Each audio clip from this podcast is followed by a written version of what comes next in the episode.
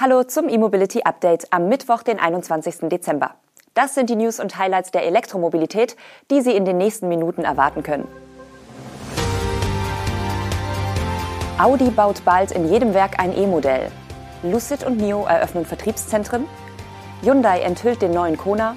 Compleo beantragt Insolvenz in Eigenverwaltung und Volta Trucks im Interview.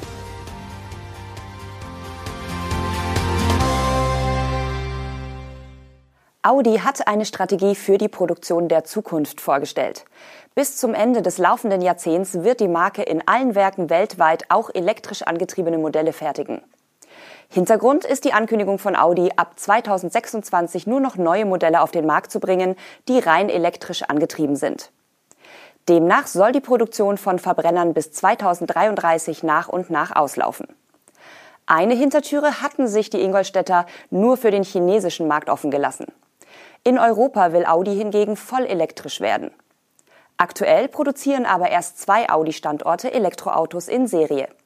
Die Böllinger Höfe in Neckarsulm bauen den e-tron GT und aus dem belgischen Werk in Brüssel kommt der Q8 e-tron. Die MEB-Modelle Q4 e-tron und Q4 Sportback e-tron werden bekanntlich nicht in einem Audi-Werk, sondern bei Volkswagen in Zwickau gebaut. Im Stammwerk Ingolstadt fährt ab dem kommenden Jahr mit dem Audi Q6 e-tron erstmals ein reines Elektromodell vom Band. Der dazu passende Kombi soll ebenfalls aus Bayern kommen. Auch in Neckarsulm, San José Chiapa und Gior startet in den Jahren darauf sukzessive die Produktion reiner Elektroautos. Im Jahr 2029 werden dann alle Audi-Werke mindestens ein vollelektrisches Fahrzeug fertigen. Dazu werden bis 2025 alle Mitarbeiter in den Produktionswerken weitergebildet. Hierfür kalkuliert Audi ein Budget von 500 Millionen Euro ein. Die Produktion der verbleibenden Verbrennermodelle wird, angepasst an die örtlichen Gegebenheiten, bis Anfang des kommenden Jahrzehnts nach und nach auslaufen. Neue Werke entstehen ausschließlich dort, wo zusätzliche Kapazitäten benötigt werden. Der US-Elektroautohersteller Lucid Motors hat im niederländischen Hilversum vor den Toren Amsterdams seinen dritten europäischen Standort eröffnet. Dabei handelt es sich zugleich um das erste Service-, Liefer- und Vertriebszentrum in Europa. Der rund 2200 Quadratmeter große Standort soll niederländischen Kunden umfassende Verkaufs- und Serviceunterstützung bieten. Der europäische Hauptsitz von Lucid befindet sich in Amsterdam. Der neue Standort in Hilversum wird aber separat betrieben. Die Eröffnung weiterer Lucid-Standorte in wichtigen europäischen Märkten ist im kommenden Jahr geplant, konkrete Standorte werden derzeit aber noch nicht genannt. Zuvor hatte Lucid bereits Showrooms in München und Genf eingerichtet. Der chinesische Elektroautohersteller NIO hat unterdessen in Berlin das erste NIO-Haus Deutschlands eröffnet. Direkt am Breitscheidplatz gelegen, bietet es auf über 2200 Quadratmetern einen Showroom, verschiedene Meetingräume und ein Café. Bislang sind weltweit bereits 90 dieser Zentren in Betrieb, die meisten davon natürlich in China.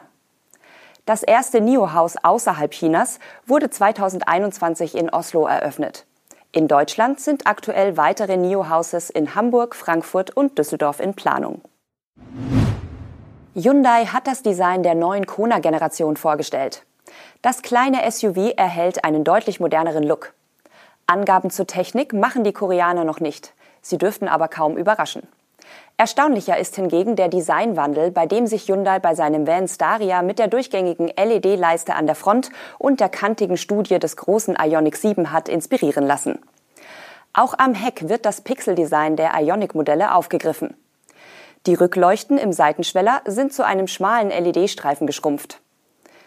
Und über die gesamte Breite des Kofferraumdeckels zieht sich nun ein Leuchtband mit roten LED-Pixeln. Die eigentlichen Rückleuchten mit Bremslichtern und Blinkern sitzen nun auch hinten in einer eigenständigen Einheit etwas unterhalb der LED-Leiste. Beim Design-Upgrade des neuen Kona hat sich Hyundai zunächst auf die rein elektrische Version konzentriert und von dieser ausgehend anschließend die Hybrid- und die Verbrennerversion sowie die sportliche N-Linie gestaltet. Diese Varianten unterscheiden sich optisch jeweils etwas vom reinen Stromer. Gegenüber der aktuellen Generation wächst der neue Kona in der Länge um 150, in der Breite um 25 und beim Radstand um 60 Millimeter.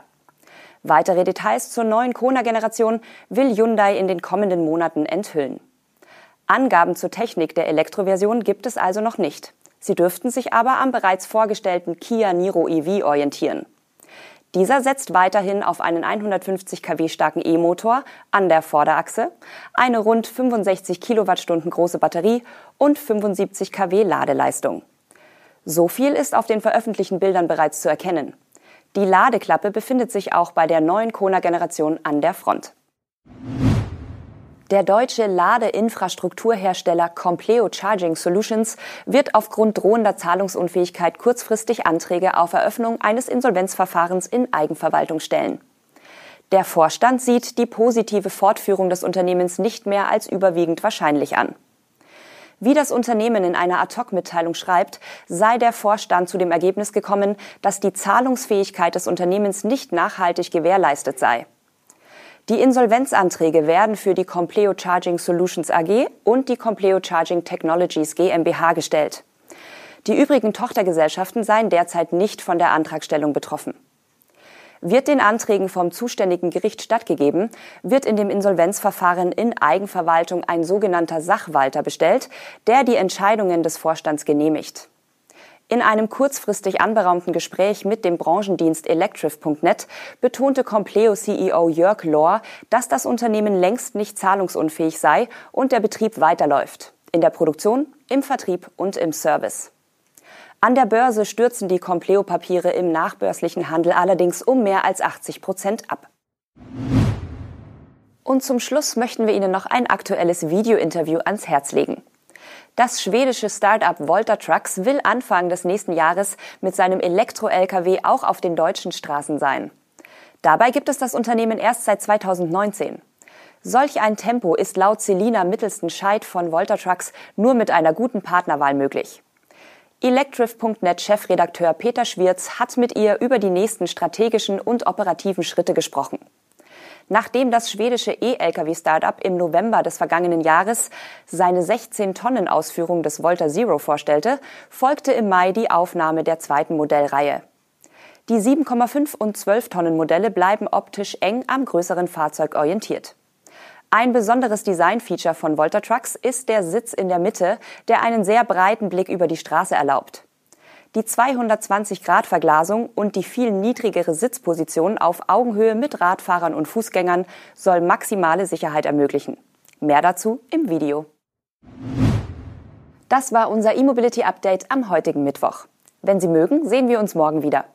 Um keine Sendung zu verpassen, abonnieren Sie auch gerne unseren Kanal. Tschüss und bis dann.